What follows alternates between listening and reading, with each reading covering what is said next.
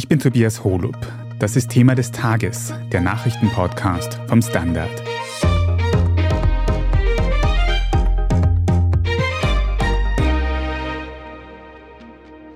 Seit eineinhalb Monaten mussten die Geißeln in Gefangenschaft der Hamas jetzt schon ausharren. Festgehalten in dunklen Tunneln, während über ihren Köpfen Bomben fallen.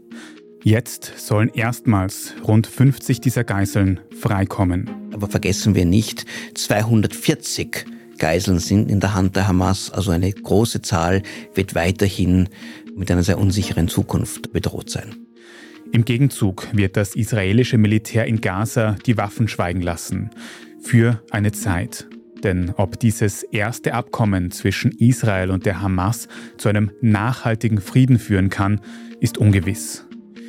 Wie so ein Frieden im Nahen Osten aussehen könnte, darüber wird schon seit den 1990er Jahren beraten und verhandelt. Also es war noch nicht von einem Staat die Rede, aber natürlich wusste schon jeder, was gemeint war. Also das ist der Beginn der Zwei-Staaten-Lösung.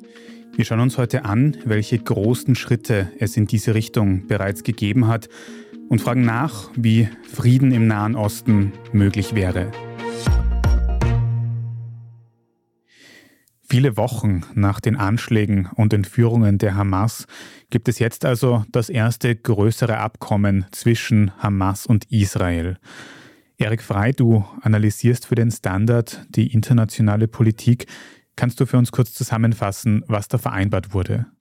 Vereinbart wurden zwei Dinge. Erstens eine Freilassung von einer gewissen Anzahl von israelischen Geiseln, die die Hamas am 7. Oktober in den Gazastreifen verschleppt hat und seither gefangen hält, im Austausch mit Gefangenen Palästinensern in israelischen Gefängnissen. Und in diesem Deal hat man sich darauf offenbar geeinigt, dass es nur um Frauen und Jugendliche und Kinder geht. Unter den Geiseln sind ja auch zahlreiche Kinder, auch neugeborene Babys fast. In den Gefängnissen von Israel gibt es keine Kinder, aber sehr wohl jugendliche Teenager, die unter 18 Jahre sind. Und wie in diesem Gefangenenaustausch, der auch in der Vergangenheit schon zwischen Hamas und Israel stattgefunden hat, ist es nicht eins zu eins, sondern in diesem Fall drei zu eins. Die Hamas wird 50 israelische Geiseln freilassen und dafür wird Israel aus seinen Gefängnissen 150 Gefangene freilassen. Mit der Ausnahme, es dürfen keine Mörder sein, niemand, der für Mord verurteilt wurde, sehr wohl aber auch für Mordversuche und für andere, also auch schwerere Verbrechen. Diese Zahl ist jetzt einmal genannt worden, die könnte aber noch steigen. Es ist geplant, dass ungefähr jeden Tag einmal zwölf Gefangene freigelassen werden auf beiden Seiten.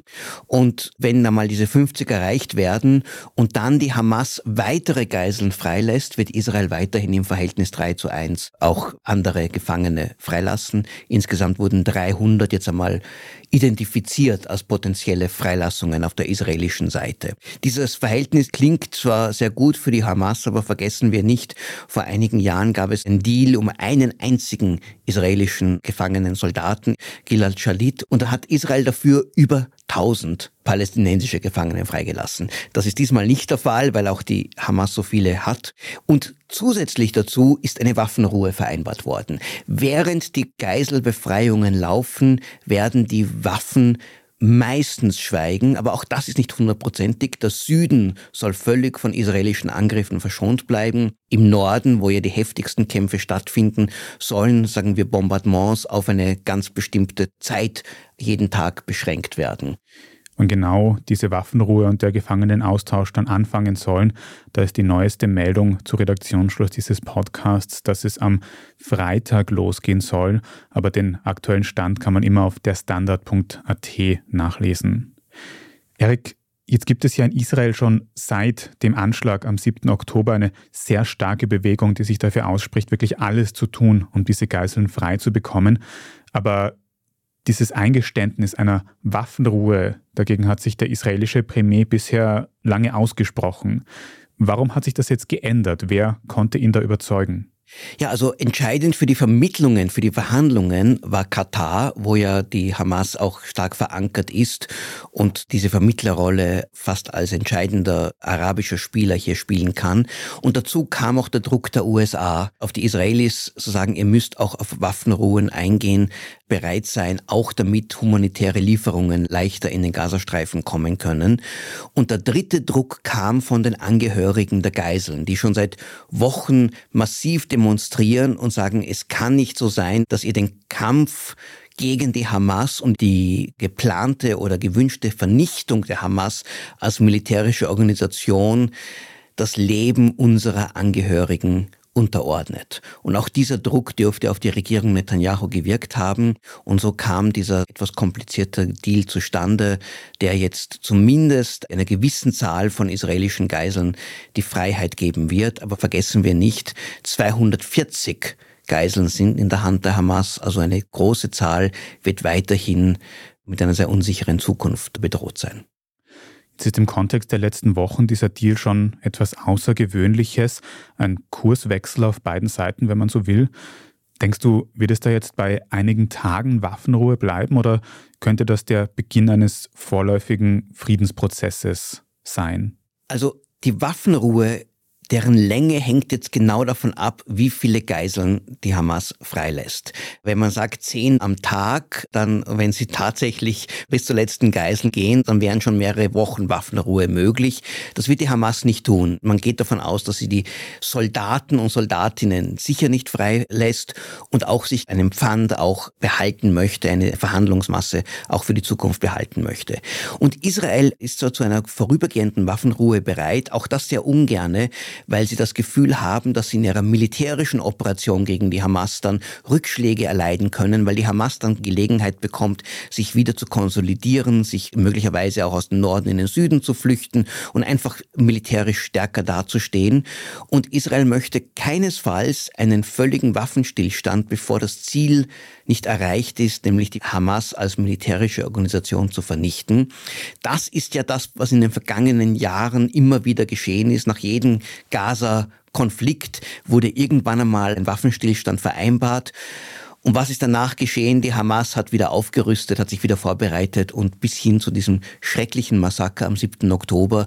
Und da hat doch die israelische Regierung auch mit der großen Unterstützung der Bevölkerung den Beschluss gefasst, diesmal darf es nicht in einem Kompromiss, in einem Waffenstillstand enden. Diesmal müssen wir unser Ziel erreichen, die Hamas tatsächlich militärisch zu entwaffnen und unfähig zu machen, so etwas wieder zu tun.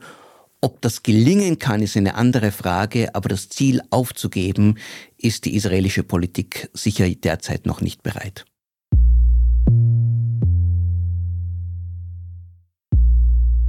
Das heißt, ein erster Teil der Geiseln in Gaza wird jetzt freigelassen, aber es sind noch nicht alle und der Weg zu einem wirklichen Frieden in der Region dürfte noch ein längerer sein.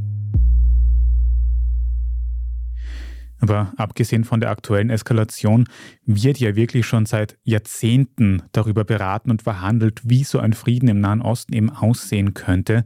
Und Gudrun Harrer für historische Analysen des Nahen Ostens bist du hier beim Standard zuständig. Wann hat denn eigentlich diese Friedensbewegung, wenn man so sagen kann, für Israel und die Palästinenser angefangen? Man hört ja immer von einem Oslo-Friedensprozess. Was ist das? Wann war das? Ja, da müssen wir uns in die Zeit Anfang der 1990er Jahre versetzen. Also Oslo konkret beginnt 93, aber eigentlich beginnt es schon früher, nämlich zwei wirklich geopolitische Ereignisse. Das größte natürlich das Ende des Ostblocks und dann schon auch überregional bedeutend der Golfkrieg gegen den Irak. Also es war einfach eine völlig neue Konstellation zwischen Moskau und Washington. Die konnten miteinander reden und konnten gemeinsame Ziele verfolgen. Die Palästinenser waren schwach, weil sie nach dem Golfkrieg eben keine Unterstützung mehr durch Saddam Hussein hatten. Es war aber auch Druck auf Israel da, weil der Golfkrieg eben sehr wohl gegen den Irak, aber auch mit Hilfe von Arabern geführt wurde. Also wirklich ohne das hätte es das alles nicht gegeben. Da hat es dann die erste Friedenskonferenz gegeben in Madrid 1991, aus der ist nichts gefolgt, aber mit einer linken Regierung in Israel hat sich dann entwickelt ein geheimer Dialog mit den Palästinensern, also mit der PLO, mit der palästinensischen Befreiungsorganisation als Vertretung der Palästinenser. Und 93 wurde das öffentlich. Also mit Oslo einer Prinzipienerklärung, die eigentlich auf die gegenseitige Anerkennung hinauslief. Also die Palästinenser haben schon, das war schon ein laufender Prozess, das Existenzrecht Israels anerkannt und Israel hat die PLO als Vertreter der Palästinenser anerkannt. Mhm. Prinzipienerklärung klingt noch sehr allgemein. Was war da konkret vorgesehen dann? Es ging um das Prinzip Land für Frieden. Also die Idee war, den Palästinensern in den Gebieten wie Gazastreifen und Westjordanland nach und nach Autonomie zu übertragen.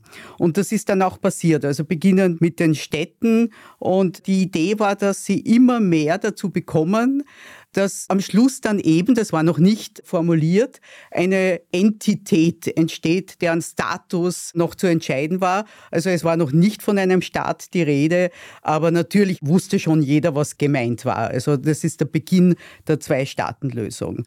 Zwei-Staaten-Lösung wahrscheinlich das wichtigste Wort bei diesem ganzen Thema. Also die Idee, dass sowohl Israel als auch Palästina einen eigenen, selbstverwalteten und sicheren Staat haben können. Und wie gut hat dann dieser Prozess in den 90ern funktioniert? Wie ist das vorangegangen? Das hat eine Zeit lang funktioniert. 1995 war Oslo II-Abkommen, wo eben die Palästinenser noch mehr bekommen haben, wo aber andererseits auch etwas passiert ist, was zum Scheitern beigetragen hat. Nämlich es wurden verschiedene Zonen definiert, wo die Palästinenser die völlige Verwaltung hatten, wo Israel aber dann noch die Sicherheitsverwaltung hatte aber dann auch eben natürlich auch Teile völlig unter Kontrolle hatte, was eigentlich die Lebensbedingungen der Palästinenser in diesen Gebieten verschlechtert hat. Weil wenn sie ein Feld in einer Zone haben und in einer anderen wohnen und dazwischen ein Checkpoint ist, ist das schlecht. Gleichzeitig ist auch der Siedlungsbau weitergegangen und gleichzeitig, da kommt die Hamas ins Spiel, hat es eben wirklich schlimme Terrorwellen der Hamas in Israel gegeben. Also nicht in den Palästinensergebieten, sondern in Israel, die dazu beigetragen haben, dass diese Linksregierung, die diesen Friedensplan verfolgt hat, abgewählt wurde. Mhm. Hat es dann einen, einen großen Auslöser gegeben für dieses Scheitern oder ist das so die Gesamtheit von allen diesen Gründen, die du jetzt angesprochen hast? Also man kann schon sagen, ab 1995 ging es langsamer und bergab. Dieser Zeitplan wurde nicht mehr eingehalten. Unter einer Likud-Regierung übrigens war damals Netanyahu Premier. Und im Jahr 2000 kam es eben zu einem Gipfel in den USA in Camp David. Und da kam ein anderer unglücklicher Moment dazu, nämlich dass wir am Ende der Amtszeit von US-Präsident Bill Clinton waren, der natürlich ein politisches Erbe hinterlassen wollte und irrsinnig viel Druck gemacht hat und gesagt hat, das muss jetzt sein. Und dieser Gipfel ist einfach spektakulär schiefgegangen. Gleichzeitig hat es Provokationen gegeben. Also es ist dann wirklich explodiert und dann sehen wir wieder Jahre der Gewalt. Es wurde Oslo nie offiziell begraben. Eben wie gesagt, die Idee der Zwei-Staaten-Lösung gibt es noch immer, aber weitergekommen ist man nicht, trotz etlicher Konferenzen und Verhandlungen, wo man dann relativ weit war. Aber wirklich der Einbruch war im Jahr 2000, würde ich sagen. Ich glaube, der Oslo-Prozess wurde auch das Opfer von dem Terror von Extremisten auf beiden Seiten. Auf der israelischen Seite gab es damals diesen furchtbaren Anschlag von diesem Rechtsextremisten Baruch Goldstein in Hebron, wo in diesem heiligen Ort hier Muslime erschossen wurden. Und nicht so lang darauf hat ein anderer israelischer Rechtsextremist Yitzhak Rabin, den israelischen Premier, ermordet und damit auch die Galionsfigur dieses Friedensprozesses aus dem Weg geschaffen. Und das andere waren die ständigen Terroranschläge von der Hamas, die auch absolut darauf gezielt haben, den Frieden zu verhindern, den Erfolg für die PLO zu verhindern und zu vermeiden, dass es zu einer Zwei-Staaten-Lösung kommt, weil die Hamas hat immer angestrebt, dass das gesamte Gebiet von Palästina den Palästinensern gehört und Israel zerstört wird. Mhm.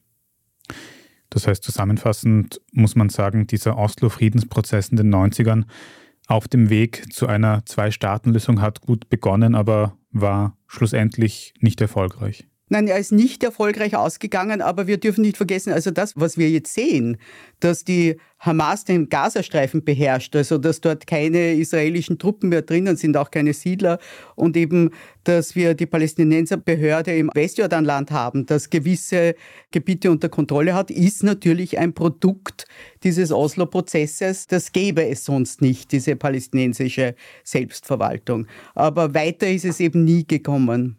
Also so ungefähr ab Mitte der 90er Jahre sehen wir den Beginn des Endes des Oslo-Friedensprozesses, der dann im Jahr 2000 völlig zusammenbricht. Und dann kommt eben dieser zweite Palästinenseraufstand, also die zweite Intifada.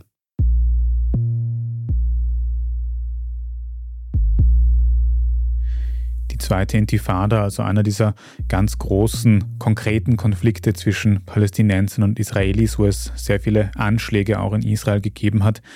Infolgedessen wurde dann dieser Absperrungszaun rund um den Gazastreifen gebaut. Das israelische Militär hat sich zurückgezogen aus dem Gazastreifen.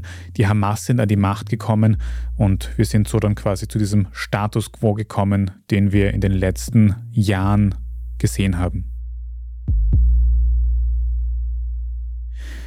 Das nächste große Friedensabkommen, wenn ich so nennen kann, hat es in der Region dann erst im Jahr 2020 gegeben, nämlich die sogenannten Abraham Accords, wo sich Israel und mehrere arabische Staaten angenähert haben. Abraham deswegen, weil ja der religiöse Stammvater Abraham sowohl hinter dem Judentum als auch hinter dem Islam und dem Christentum steht. Das sehr Spannende an den Abraham Accords ist, dass sie die Lage zwischen Palästina und Israel extrem stark betreffen, obwohl sie eigentlich gar nicht zwischen den beiden abgeschlossen wurden. Was hat es damit auf sich, Gudrun? Also das Problem bei diesen Abraham Accords ist, dass es eben überhaupt nicht um Palästinenser geht. Nicht? Dass eben arabische Staaten das mit Israel abgeschlossen haben und die Palästinenserfrage bewusst auf die Seite gestellt haben. Also sie wollten die Region entwickeln und haben gesagt, diese Palästinenser sind eigentlich ein Klotz am Bein unserer Entwicklung und sie sind auch selbst unfähig, sich zu entwickeln und zu einer politischen Lösung zu kommen. Also es gab wirklich den konkreten Vorwurf dieser arabischen Länder an die Palästinenser, ihr tut's ja auch nichts. Also wirklich Frieden geschlossen mit Israel, das muss man relativieren, weil alle diese Staaten, bis auf einen, zu dem komme ich noch, hatten bereits ein sehr, sehr gutes Verhältnis zu Israel und eine sehr enge Sicherheitskooperation im Hinblick auf einen gemeinsamen Gegner oder Feind im Falle von Israel, nämlich den Iran. Also man hat sozusagen die Normalisierung, die schon gelaufen ist, einfach öffentlich gemacht. Welche Länder waren denn dann konkret beteiligt an den Abraham Accords? Das erste Land, das das gemacht hat, waren die Vereinigten Arabischen Emirate. Und da ist auch eine wirklich sehr enge Zusammenarbeit entstanden. Also das war im Sommer und vollzogen wurde es dann im Herbst 2020.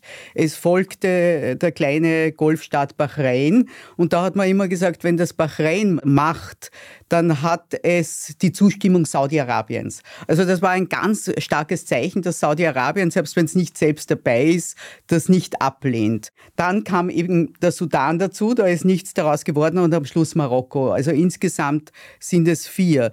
Man muss auch sagen, es war auch ein Ergebnis der ganz, ganz typischen transaktionalen Politik des US-Präsidenten Donald Trump. Was ist transaktional in dem Sinn? Also, dass er diesen Staaten auch teilweise wirklich was gegeben und versprochen hat. Also zum Beispiel Marokko. Marokko hatte auch schon vorher gute Beziehungen zu Israel, aber die USA haben Marokko gesagt, wenn du das machst, offiziell, dann erkennen wir deine Souveränität über die Westsahara an. Also wirklich, die haben was dafür bekommen. Wenn jetzt dieses Abkommen die Palästinenser gar nicht so wirklich beinhaltet, warum wird es dann trotzdem immer wieder in Zusammenhang mit dem Nahostkonflikt erwähnt oder auf den Tisch gebracht? Naja, weil dieser Überfall der Hamas am 7. Oktober bewiesen hat, dass es nicht funktioniert, dass eben die arabischen Staaten einfach sagen, okay, die Palästinenser existieren für uns nicht mehr, die müssen sich das selbst richten. Weil unter dem Druck der eigenen Bevölkerungen haben sie natürlich sich jetzt sehr wohl von Israel distanziert. Also ich glaube nicht, dass irgendjemand von denen die Abraham Accords kündigen wird. Aber natürlich in der Zukunft, also es wird von Israel verlangt eben, dass es Konzessionen den Palästinensern gegenüber macht. Also man kann einfach, die Illusion ist zerstört, dass man die Palästinenserfrage einfach in der Region so wegwischen kann und sagen kann, das wird sich irgendwann einmal von selbst erledigen. Hm. Und habe ich das richtig verstanden? Von den Ländern, die bei diesen Abraham Accords dabei waren, da war der gemeinsame Nenner oder besser gesagt der gemeinsame Feind der Iran, der ja auch die Hamas im Gazastreifen unterstützt hat, auch vor diesem Terroranschlag. Es war den arabischen Staaten am Golf schon wichtig, die israelische Sicherheitszusammenarbeit. Das war die Hoffnung, dass man eine gemeinsame Abwehrfront im Notfall, im Kriegsfall gegen den Iran bildet. Es war insofern dann wieder anders, als sich diese Staaten gleichzeitig entschlossen haben, auch die Beziehungen zum Iran zu normalisieren. Also Saudi-Arabien hat zum Beispiel heuer sich an Israel angenähert, aber auch wirklich die diplomatischen Beziehungen zum Iran wiederhergestellt. Also das ist ein Zeichen, dass diese Staaten einfach Ruhe in der Region wollten und keine Konfrontation. Von diesem diplomatischen Plan muss man leider sagen, dass er nicht funktioniert hat angesichts des Anschlags der Hamas. Fassen wir nochmal zusammen. Es gibt um Israel und die Palästinenser schon seit Jahrzehnten Friedensbemühungen. Die sind wegen fehlender Kompromissbereitschaft ins Stocken gekommen und gerade in den letzten Jahren haben wir eine weitere Radikalisierung, insbesondere der Hamas und einen Rechtsruck bei der israelischen Regierung gesehen. Und was das jetzt alles für mögliche zukünftige Friedensverhandlungen bedeutet, besprechen wir nach einer kurzen Pause. Wir sind gleich zurück. Erdbeben mit zerstörten Häusern. Menschen mit schweren Verletzungen. Einsatzkräfte mit mobiler Klinik. Sekunden mit Bedeutung. Ärzte ohne Grenzen. Wir gehen dahin, wo es weh tut weil jede Sekunde zählt. Spenden Sie jetzt unter Ärzte ohne Grenzen AT. Standard-Podcasts gibt es ja wirklich schon zu jedem Thema. Also fast jedem. True Crime. Thema des Tages. Lohnt sich das? Inside Austria. Serienreif. Besser Leben. Rätsel der Wissenschaft. Edition Zukunft. Und, und, und. Aber nicht jeder hat die Zeit, das alles zu hören. Und manchmal möchte man sich einfach nur ein paar Minuten beschallen lassen. Ich bin Scholt Wilhelm. Und ich bin Margit Ehrenhöfer. Ab sofort bringen wir auch Highlights unserer Podcasts. Für zwischendurch, wenn mal weniger Zeit ist. Diese kurzen Ausschnitte nennen wir Shorts. So wie eine kurze Hose. Oder eine kurze Geschichte. Okay. Und Shorts vom Standard finden Sie jetzt überall, wo es Podcasts gibt. Kommen wir also wieder zurück in die Gegenwart. Wir haben es heute schon gehört, es gibt unter den Palästinensern eine PLO, es gibt eine Autonomiebehörde, die interessiert ist an einer Zwei-Staaten-Lösung, bei der sowohl Palästina als auch Israel existieren können. Aber gleichzeitig wissen wir jetzt auch mehr denn je, im Gazastreifen herrscht die Hamas, eine Terrororganisation, die Frauen, Kinder, alte Menschen umbringt und entführt, die ganz offen sagt, wir wollen Israel einfach komplett zerstören. Erik, wie kann denn mit so jemandem über einen Frieden verhandelt werden? Naja, es wurde ja de facto jetzt mit der Hamas verhandelt über diesen Geisel- und Gefangenenaustausch und die Waffenruhe. Also diese Position, die Israel immer offiziell sagt, mit Terroristen verhandeln wir nicht, das wird in der Realität nicht umgesetzt, weil das ist ein Gegenüber, das ist ein Feind, mit dem man auch gewisse Dinge erreichen möchte. Das Interessante der israelischen Politik der letzten Jahre ist ja folgendes. Im Westjordanland gibt es die Palästinenser Autonomiebehörde, die von der PLO geführt wird, die sehr wohl gemäßigt ist, im Sinne von, sie hat dem Terror abgeschworen und sie hat die Existenz Israel anerkannt. In Gazastreifen gab es 2006 eine Wahl, die die Hamas gewonnen hat und ein Jahr später, 2007, in einem kurzen Bürgerkrieg wurde dort die Vertreter von der PLO völlig herausgeschmissen, auch zum Teil ermordet und seitdem regiert dort die Hamas autoritär, brutal, auch gegenüber der eigenen Bevölkerung. Die Hamas ist nicht nur eine Terrororganisation, sie hat auch das deklarierte Ziel, Israel zu zerstören. Also eigentlich würde man glauben, Israel sollte möglichst freundlich gegenüber der Palästinenserbehörde sein, die ihr ja auch in puncto Sicherheit beim Kampf gegen Terror auch unterstützt. Aber gerade Premier Netanyahu und die rechten israelischen Regierungen haben in den vergangenen Jahren eigentlich die Hamas als bequemeren Gegner empfunden, weil mit dem musste man keine Kompromisse eingehen, weil die ja ohnehin nur Israel zerstören möchte, während jede Art von Beziehungen zu Mahmoud Abbas, dem Palästinenser Präsident, bedeutet, naja, da muss ich dann überlegen, vielleicht müssen wir doch uns in Richtung Zwei-Staaten-Lösung bewegen. Und das ist etwas, was ja die radikalen, rechten, religiösen Strömungen in Israel, die jetzt auch in dieser Regierung besonders stark sind, ablehnen. Und Israel hat dann eigentlich schon, ist dieser Gedanke aufgekommen, vielleicht können wir mit der Hamas ohnehin in Koexistenz leben. Alle paar Jahre gibt es einen kleinen militärischen Konflikt und die Hamas möchte eigentlich auch in Ruhe gelassen werden, die möchten dort auch regieren, sie möchten dort ihre Ordnung haben und da brauchen wir dann keinen Friedensprozess, den wir ohnehin nicht wollen, weil wir ja dann territoriale Konzessionen, Zugeständnisse machen müssten, die innenpolitisch ganz schwer durchzusetzen sind.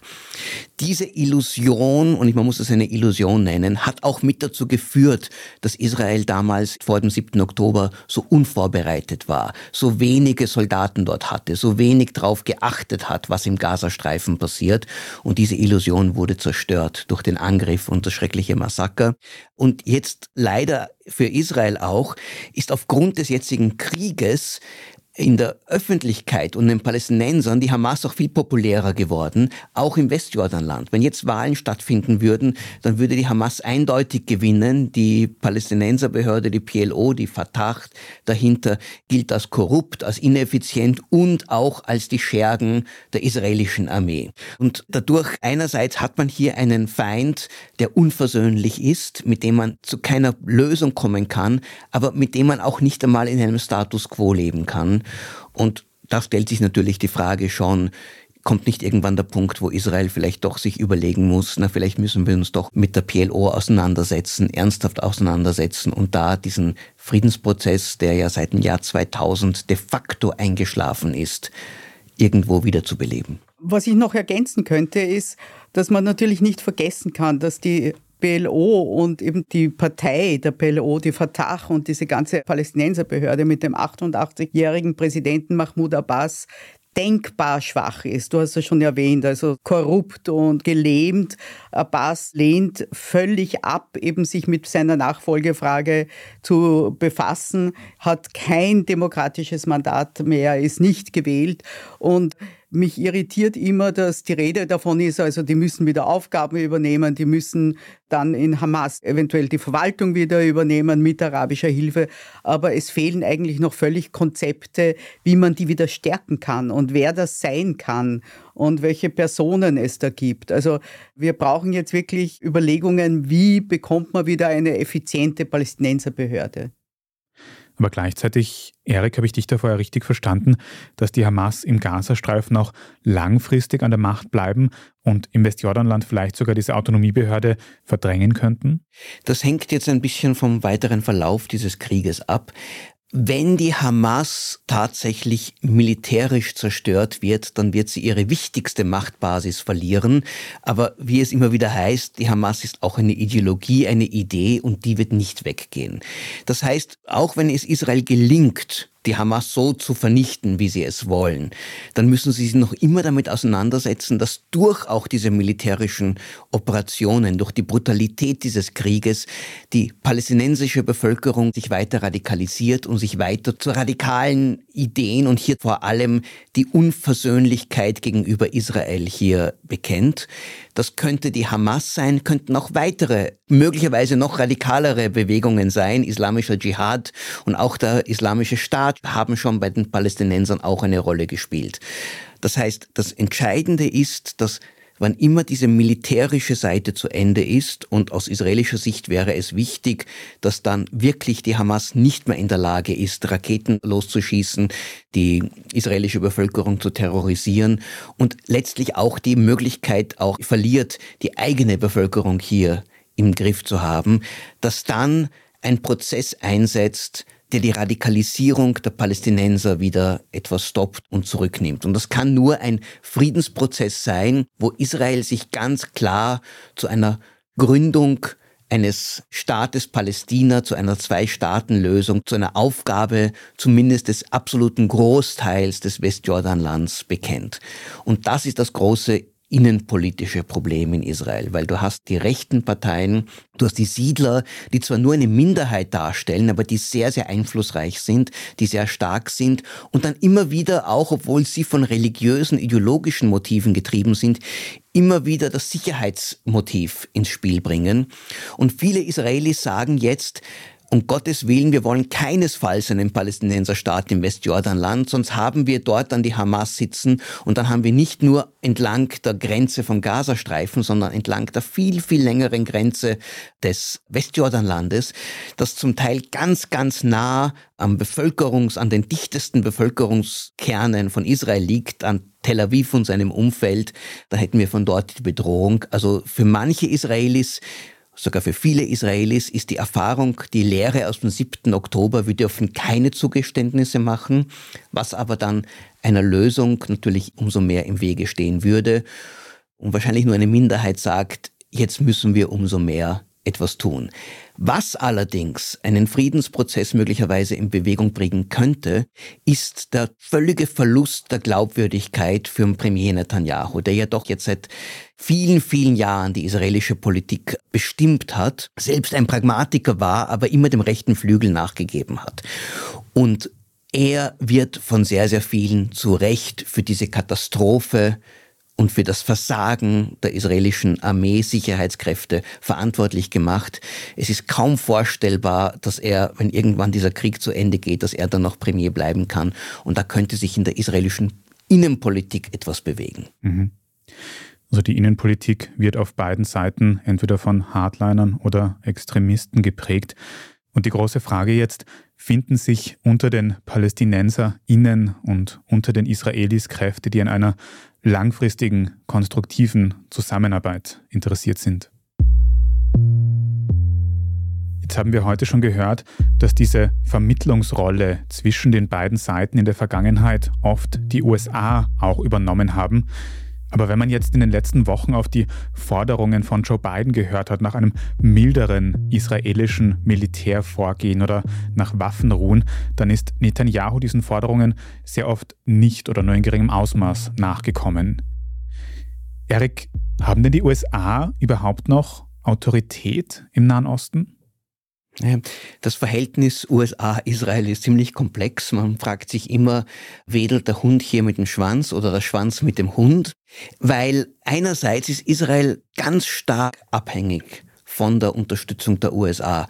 Militärisch, wirtschaftlich, politisch. Ohne dem Veto der USA im Sicherheitsrat wäre Israel vielfach verurteilt worden. Also da ist ganz klar das Machtverhältnis. Die USA haben massive Druckmittel gegenüber Israel. Gleichzeitig aber ist die Unterstützung von Israel ein wichtiger innenpolitischer Faktor in den USA, also eine Art von Tabu, man darf Israel nicht kritisieren, nicht attackieren, dann wird man sofort hier auch in ein Eck gestellt. Und deswegen fällt es amerikanischen Präsidenten oft schwer, diese Druckmittel, die sie eigentlich haben, tatsächlich auszuüben. Unter Trump war es so, Trump hat Netanyahu alles tun und gewähren lassen. Der hat fast keinen Widerstand hier geleistet und hat das auch sehr stolz über verkündet, dass er hundertprozentig hinter Netanyahu steht. Biden ist zwar auch ein großer Freund von Israel, er war es immer in seine ganze politische Laufbahn. Und es war auch ganz wichtig, dass er ganz kurz nach dem Massaker vom 7. Oktober ist er nach Israel geflogen, um hier die Solidarität zu zeigen. Damit hat er zumindest den Israelis das Gefühl gegeben, er steht mit ihnen. Gleichzeitig haben die USA jetzt schon in den letzten Wochen ziemlich viel Druck ausgeübt und die Tatsache, dass die erste Bodenoffensive vielleicht nicht gleich eingesetzt hat, sondern etwas gewartet hat, dass die Israelis sich dann und wann auch zurückgehalten haben und jetzt, dass es zu diesem Geiseldeal und dieser Waffenruhe kommt, hat sicher viel mit dem Einfluss von den USA zu tun. Die USA wird weiter versuchen hier möglicherweise danach auch eine Richtung einer Friedenslösung zu arbeiten. Das Problem daran ist, ein Vermittler kann nur etwas erreichen, wenn er Parteien hat, die auch irgendwo bereit sind und Interesse haben, hier Lösungen zu finden. Und das ist auf beiden Seiten, sowohl in Israel als auch auf der Seite der Palästinenser, sehr, sehr schwer. Man kann sagen, der Einfluss der USA ist insgesamt in der Region geringer geworden in den vergangenen Jahren. Andererseits, wenn es um das Verhältnis Israel zu Palästinensern geht und diese Frage des Nahostfriedensprozesses, da gibt es niemanden anderen, der diese Rolle spielen kann. Die Europäer haben viel zu wenig Glaubwürdigkeit in Israel und alle anderen Staaten sind auch für Israel kein potenzieller, kein akzeptabler Vermittler, wo man sagt, okay, wir trauen ihnen zu, dass sie auch unsere Interessen vertreten würden. Es gibt theoretisch ein Beispiel. China hat vor kurzem ganz prominent darüber gesprochen, dass es sich eben für eine Zwei-Staaten-Lösung ausspricht. China wird ja immer mächtiger auf der Weltbühne. Könnte es vielleicht diese Vermittlungsrolle im Nahen Osten übernehmen, Gudrun? Also ich würde eher sagen, dass die Präsenz Chinas und der größer werdende Einfluss, also wirtschaftlich auf alle Fälle, aber eben auch politisch, dabei mitspielen, dass die USA eben dem arabischen Druck auch etwas nachgeben und den an Israel weitergeben. Weil bei einer schwächer werdenden USA in der Region, wer gewinnt denn mehr an Einfluss? Wer profitiert denn davon? Natürlich China und natürlich auch Russland.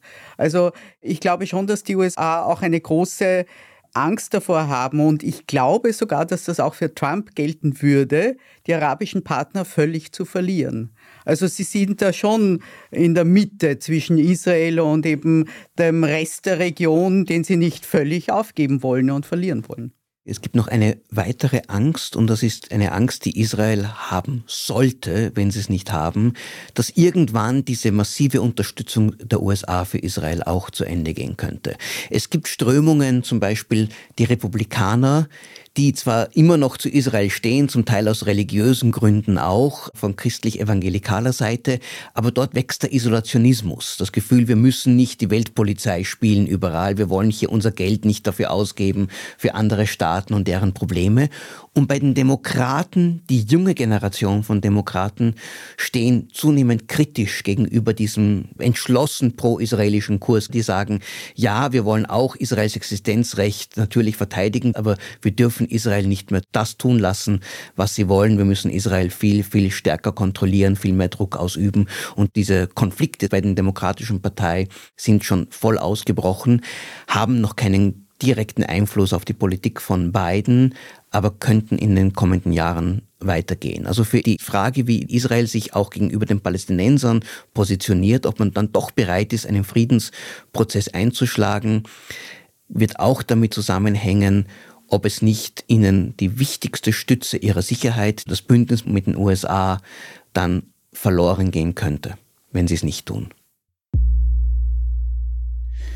Also so wichtig die Rolle von VermittlerInnen im Nahostkonflikt ist. Am Ende müssen doch die beiden beteiligten Seiten selbst den Willen haben, daran zu arbeiten, an einer Friedenslösung. Und wenn da jetzt die palästinensische Seite immer weiter radikalisiert wird, insbesondere die Hamas, und die israelische Seite immer weiter nach rechts rückt, Erik, ist da eine Friedenslösung überhaupt noch denkbar? Die einzige wirklich plausible, mögliche Lösung, die weiterhin auf dem Tisch liegt, ist die Zwei-Staaten-Lösung. Der territoriale Kompromiss, dass ein Palästina neben einem Israel existiert. Diese Lösung wurde in den vergangenen Jahren mit guten Gründen für tot erklärt. Ein Grund ist das Wachsen der israelischen Siedlungen im Westjordanland und einer immer größeren Zahl von Israelis, die einfach dort leben und die man dann auch nicht so leicht von dort entfernen kann, was innenpolitisch inzwischen als fast unmöglich gilt und auch einer zunehmenden Frustration bei den Palästinensern, die auch die Hoffnung verloren haben, je auf diese Weise ein kleines, aber unabhängiges Palästina zu erreichen. Das Problem daran, die für tot zu erklären, ist, es gibt keine realistische Alternative. Der binationale Staat, über den manche reden, ist auch nicht vorstellbar, wenn man sich anschaut, wie groß der Hass hier zwischen jüdischen Israelis und Palästinensern ist. Und das wird auch nicht geringer werden. Und der Status quo, den viele Israelis gerne beibehalten würden, ist wiederum auch für den Rest der Welt nicht akzeptabel, weil hier entsteht dann eine Situation, wo Millionen von Palästinensern entrechtet sind, in ihrer eigenen Heimat keine Bürgerrechte haben. Und dieser Zustand kann man vielleicht als temporären Übergang zu einem Frieden noch akzeptieren, aber sicher nicht als Langfristlösung. Und das wäre weder in Europa noch in den USA eine Situation, wo man sagt, ja, Israel kann ruhig so weitermachen, wir akzeptieren das.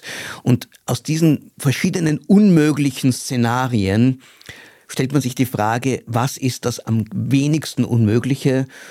Und da kehre ich als unverbesserlicher Optimist vielleicht doch zurück. Am ehesten ist doch noch eine Zwei-Staaten-Lösung möglich, ein territorialer Kompromiss. Wie man dorthin kommt, kann dir heute niemand sagen, aber alle Alternativen wären schlechter. Und vielleicht sollte man daran erinnern, dass es vor gut 30 Jahren genau so angefangen hat. Eben mit der Erkenntnis von Yitzhak Rabin und Shimon Peres und seinen Leuten eben, die gesagt haben, eine binationale Lösung ist eine Lösung, wo wir entweder die Demokratie verlieren oder den jüdischen Staat, dann einfach mit einer demografischen Mehrheit der Palästinenser oder eben der ewige Konflikt und der ewige Krieg. Aber ich glaube auch, dass es da noch einer großen Anstrengung bedarf, aber im Moment ist nichts anderes vorstellbar. Keine friedliche Lösung als eine Zwei-Staaten-Lösung. Also vielleicht ein Hoffnungsschimmer unter diesen vielen Tragödien, dass beide Seiten im Nahostkonflikt merken, dass sie aufeinander zugehen müssen für eine friedliche Lösung. Danke, Gudrun Harrer und Erik Frei. Danke. Gerne.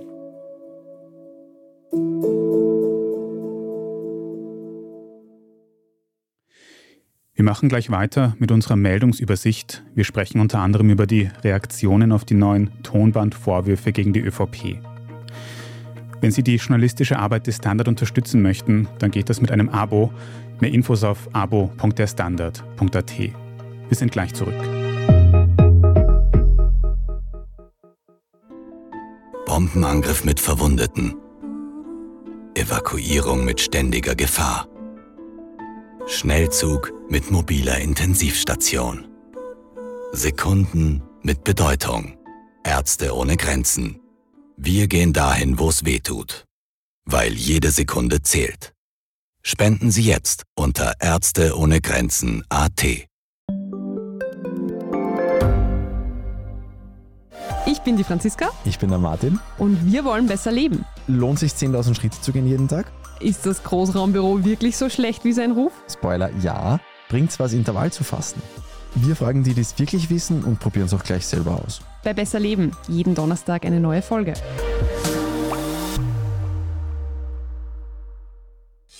Und hier ist, was Sie heute sonst noch wissen müssen. Erstens, es gibt neue Infos zu dem Tonband, auf dem der verstorbene Justizbeamte Christian Pilnacek die ÖVP und insbesondere Nationalratspräsident Wolfgang Sobotka beschuldigt, dass sie auf die Justiz Einfluss nehmen wollten. Sobotka selbst weist diese Vorwürfe zurück. Wie heute bekannt wurde, hat sich ein Wiener Unternehmer und ehemaliger BZÖ-Politiker Christian Matura dazu bekannt, das Tonband aufgenommen zu haben. Er sagt, er habe es aus privatem Interesse aufgenommen und es war nicht für die Öffentlichkeit gedacht. Ein zweiter Mann, der während der Aufnahme anwesend war, ein deutscher Unternehmer, hätte dann auf die Veröffentlichung gedrängt. Jetzt zu neuen Reaktionen auf das Tonband. Dass es im Justizministerium diesbezüglich eine Untersuchungskommission geben soll, haben wir schon berichtet. Zusätzlich wurde jetzt aber auch die Staatsanwaltschaft tätig. Sie prüft einen Anfangsverdacht gegen Sobotka wegen mutmaßlicher versuchter Bestimmung zum Amtsmissbrauch, wie das rechtlich heißt. Und schließlich hat sich auch Bundespräsident Alexander van der Bellen geäußert. Die Opposition hat ihn wegen der Vorwürfe gegen Sobotka zum Handeln aufgefordert. Aus der Hofburg heißt es dazu, der Bundespräsident respektiert die Institutionen der Republik und wird deshalb niemandem etwas ausrichten. Zitat Ende. Und schließlich ist heute auch bekannt geworden, dass die Staatsanwaltschaft nach der Obduktion des verstorbenen Christian Pilnacek ein Fremdverschulden für dessen Tod ausschließt. Zweitens, in den Niederlanden gibt es einen Rechtsruck. Dort haben vorgezogene Parlamentswahlen stattgefunden, für uns ungewohnt gestern am Mittwoch. Die Ergebnisse werden dort üblicherweise nicht in Prozent, sondern in der Anzahl von Mandaten angegeben und davon hat der Rechtspopulist Gerd Wilders mit 37 am meisten bekommen.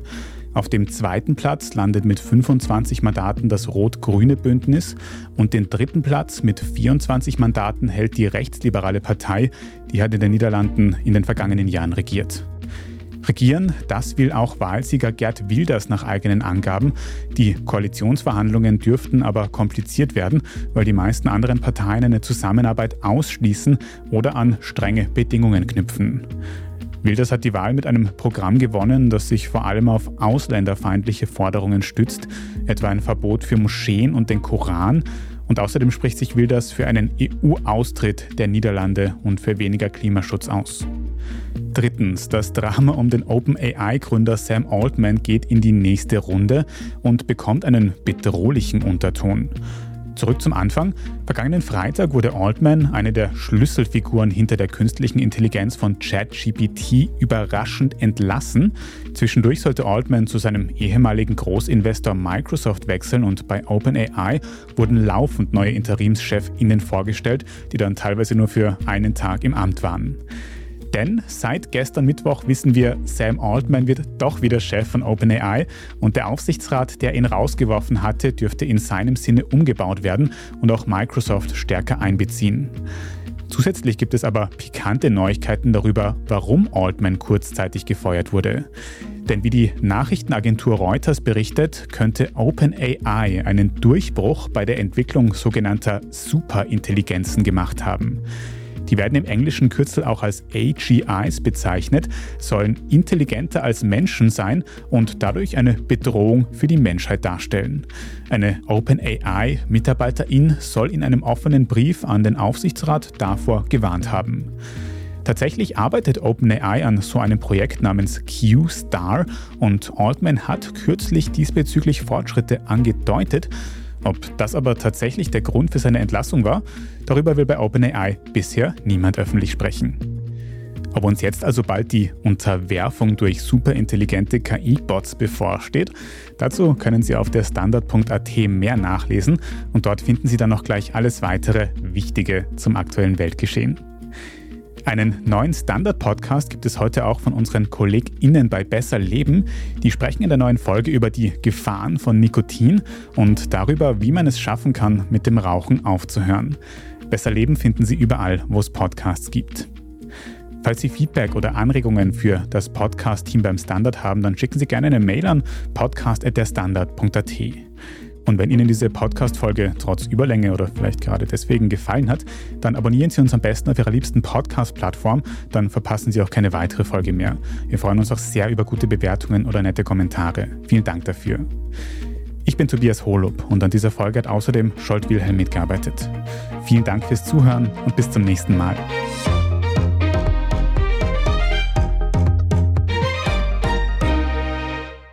Erdbeben mit zerstörten Häusern Menschen mit schweren Verletzungen, Einsatzkräfte mit mobiler Klinik, Sekunden mit Bedeutung.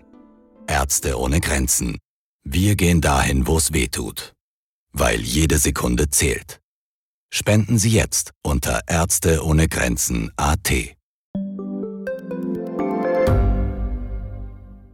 Ich bin Doris Prisching. Und ich bin Michael Steingruber. Und gemeinsam sind wir Serienreif. Das ist der Standard-Podcast über die spannende Welt der Serien. Genau, bei uns erfahren Sie faszinierende Details über House of the Dragon und die Ringe der Macht. Und restlos alles über satanische Spiele in Stranger Things. Wir widmen uns Seriengrößen von Obi-Wan Kenobi bis zu RuPaul. Und zerlegen die neueste Marvel-Serie. Wenn nötig. Serienreif, euer Streaming-Podcast jeden zweiten Donnerstag eine neue Folge.